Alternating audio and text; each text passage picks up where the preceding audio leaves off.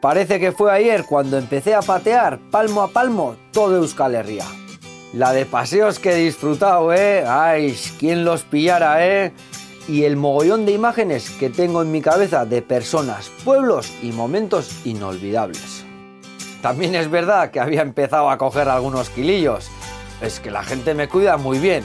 Bueno, es que yo también me dejo cuidar. Todo relacionado No es Nada ten un 20% de fantasía. Non aceptamos queixas.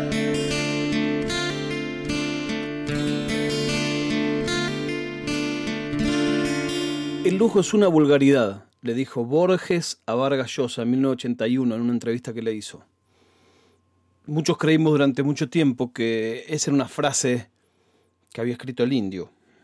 Eso habla mal de quienes lo creímos, porque justamente lo que dice el indio es que de esa miel no comen las hormigas.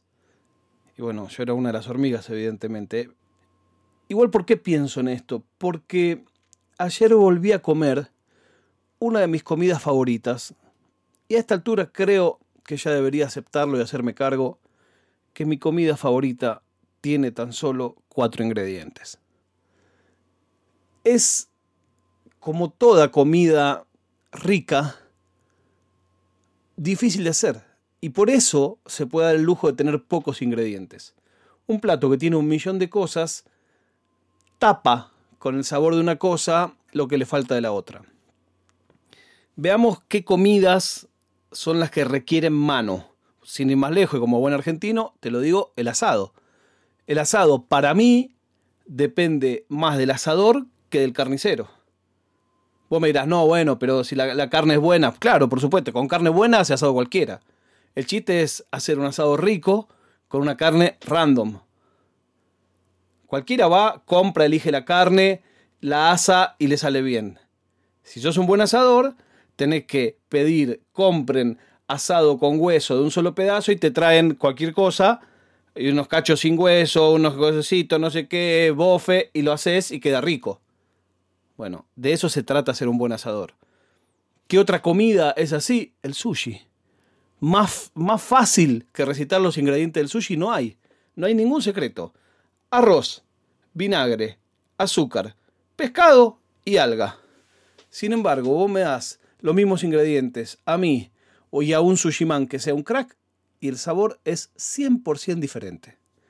Entonces, para mí hay ciertas comidas donde, por supuesto, siempre hace falta producto bueno. Estamos de acuerdo en eso, ¿no? Pero que es clave la mano más que en otras. Mi comida favorita es la pizza. Durante mucho tiempo fui y vine en la sofisticación de distintos platos. Mi comida favorita de la infancia era unas croquetas de papa que hace mi mamá. Pero que creo que me gusta más porque las hace mi mamá que por lo que son en sí. Pero hoy, después de haber comido un millón de cosas distintas, de haber comido en lugares buenos, muy buenos, excelentes, regulares, malos, no tengo dudas que cada vez que puedo elegir, elijo pizza. Y en el gusto de la pizza está también empezar a distinguir los distintos tipos de pizza. La pizza, por ejemplo, en Brasil es una basura, incomible. Es una basura, es como si fuera una pascualina, una masa de empanada, diría en España, que le ponen, hasta, le, hasta hacen la aberración de ponerle ketchup. Y le tiran un queso espantoso y chao. Tampoco los quesos son una maravilla en Brasil, más vale son malos también. La pizza porteña es la pizza con la que nos hemos criado y a mí me encanta. Ahora que estuve de vuelta en Buenos Aires, mi urgencia era más comer una fugaceta de la meseta o una pizza de mozzarella de Juancito en Banfield o una pizza al corte de las cuartetas en centro que de comer un asado. ¿Por qué es tan personal la pizza porteña como el asado? Incluso acá en Madrid, cerca de la oficina, está una pizzería de pizza tipo argentino. Y descubrí también que hay una que es pizzería tipo uruguayo, que eso me encantó. Es una cosa muy linda, muy uruguaya pensar que hay un tipo de pizza uruguaya. Bueno, parece que la hay. Y por supuesto, la pizza buena que se come, va, buena, buena, lo digo yo. En Madrid y en toda Europa hay muchas pizzerías napolitanas atendidas por napolitanos. La pizza napoletana tiene algunas particularidades. En Buenos Aires hay una muy buena que se llama Siamo en el Forno, que la hace Néstor Gatorna, que se fue a estudiar a Nápoles, se trajo un horno de Nápoles. Es todo muy preciso. Tiene la particularidad que en los bordes tiene mucho más tostado que en el centro. En el centro no es crocante, no es una pizza crocante, es una pizza más vale blanda, muy liviana, con la masa bastante ácida, aireada en los bordes, que se puede incluso doblar y comer como si fuera lo que hacíamos, la aberración que hacíamos en Ujis, cuando no teníamos un mango después de los recitales, y nos comprábamos una pizza cada uno. Me acuerdo de haberla pagado 2 pesos con 50. Eso era una porquería. La tenías que comer en cuanto salía para quemarte y le agregabas picante para olvidarte que no tenía gusto a nada.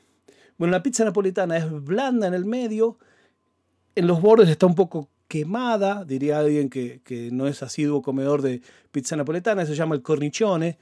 Se hace por la altísima temperatura a la que se hace esa pizza. El tema es que yo creía ya haber llegado a mi techo de pizzas en Nápoli, una vez cuando fuimos a hacer Decidilo Italia, nos prometimos con Nati comer pizza por lo menos una vez por día en Nápoli. Siempre, todos los días que estuvimos en Nápoli, una de las comidas era pizza y a veces las dos. Y llegamos a la conclusión de que todas las pizzerías de Nápoli son buenas, 100%. Nunca comimos en Nápoli una pizza mala. Pero había un lugar chiquitito que yo vi una vez una palabra que me conquistó. Decía pizza frita. Y la pizza frita básicamente es como si fuera una mega empanada argentina, o un mega calzone, si querés, frito. Es decir, es la masa que se dobla en dos, se hace como una media luna, y adentro va el relleno y todo eso se fríe así como está. La salsa y todo va por dentro. Bueno, encontré un lugar a la vuelta de la oficina de Madrid que la hacen. Todos los que trabajan son napolitanos, el dueño es napolitano, y no puedo creer lo rico que es. Algo tan sencillo como harina, tomate, queso, a eso le sumas fritura, que es una cosa riquísima. Los que son gordos saben de qué estoy hablando. Y es una maravilla. Ahora, cada vez que yo pasaba por ahí veía que un cartel decía calde calde, calde calde. Yo, ¿qué es calde calde? Y me acerco y veo que chiquitito decía calde calde la Nutella. Y entonces yo ya había comido pizza de Nutella, que en realidad eh, es masa con Nutella y otra masa arriba y azúcar impalpable, o algunos la hacen de una tapa sola. Antes que empiecen, ah, pizza de Nutella, la masa es lo mismo que comer tostada con dulce de leche, bueno, que es pan con dulce de leche, esto es lo mismo, es masa con dulce de leche, no es que tiene tomate, es masa caliente y Nutella arriba. Entonces, te lo digo antes que hagan, hagan pavadas. Bueno, digo, debe ser esa pizza. Sin embargo, antes de preguntar muerto, directamente se pide. Nunca preguntar qué es esto, se pide. Entonces me pido el calde calde, tardó un ratito, y cuando trajeron el calde calde, eran dos, como si fueran unos panecitos, como un pan de hamburguesa al tamaño, de la misma masa de la pizza, frito también, y arriba, en el medio, como si fuera una pepa, una galletita pepa o, una magdalena o un cupcake, en el medio una bocha de Nutella. La masa además tiene azúcar y canela y todo eso te lo dan caliente. Y llegué a la conclusión de que postre caliente es postre más rico. Bueno, hoy quería hablar de eso. Si quieren hacerse una cosa sencilla y rica, busquen calde calde. Es masa de pizza que se fríe Después le ponen azúcar, canela y un poco de Nutella. Yo quiero probarlo con dulce de leche. Lo estoy convenciendo a Angelo, que es el dueño de la pizzería, porque, por supuesto, el tema de conversación, ¿cuál fue? Las cinco fotos de Maradona que tiene. Entonces eh, le dije que voy a ir yo un día con mi dulce de leche para probar calde calde con dulce de leche. Me miró extraño, pero creo que fue al Diego, me permitió que no me saque cagando el napolitano. La prueba de vida del día de hoy es que el Club Atlético Banfield le ganó a River 1 a 0. Nos encontramos mañana cuando les diga no es nada.